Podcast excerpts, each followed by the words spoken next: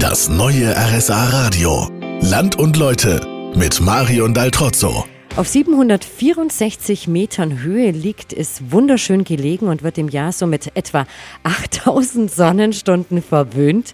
Lindenberg im Westallgäu. Da bin ich heute mit Land und Leute unterwegs.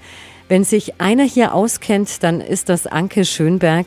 Sie ist Stadtführerin. Welche Highlights kriege ich denn bei Ihrer Tour zu sehen? Also wir haben unseren alten Friedhof, unseren schönen alten, der das erste Mal erwähnt worden ist im Jahr 1822. Daneben steht die Aureliuskirche. Da haben wir noch einen Turm aus dem Mittelalter. Das ist also das letzte Bauwerk, was praktisch noch aus dem Mittelalter stehen geblieben ist. Wir haben in Hansenweier hinten unser ganz altes Söldnerhaus, das leider noch nicht begehbar ist. Ich hoffe, dass da irgendwann irgendwann mal was passiert, dass man da mal was macht draus, weil das ist schon sehr am Verfallen, da müssen wir unbedingt was machen. Also die Liste ist nicht klein, das merke ich schon.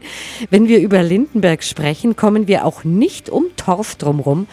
Das war mal richtig wichtig, gell? Das war für Lindenberg schon mal sehr wichtig, in besonderem in Bezug auf die Energiegewinnung, weil das weiß man schon sehr lange, dass Torf eben als Brennmaterial sehr gut geeignet ist. Da hat nach Kriegsende eigentlich hat der große Torfabbau eingesetzt, aus Mangel halt an Brennmaterial. Und das war eben wichtig, gerade für die Lindenberger Hutindustrie, dass die Schlote, dass das weiter befeuert werden konnte alles, dass die einfach heizen konnten. Die brauchten ja Brennmaterial für die Hutherstellung. Und da erfolgt also nach Kriegsende ziemlich viel an Torfabbau da draußen. Von der Lindenberger Umgebung geht's gleich nochmal zurück nach Lindenberg City.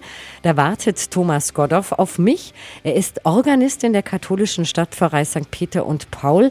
Warum er manchmal mehr in der Kirche ist als zu Hause, das erfahren Sie hier.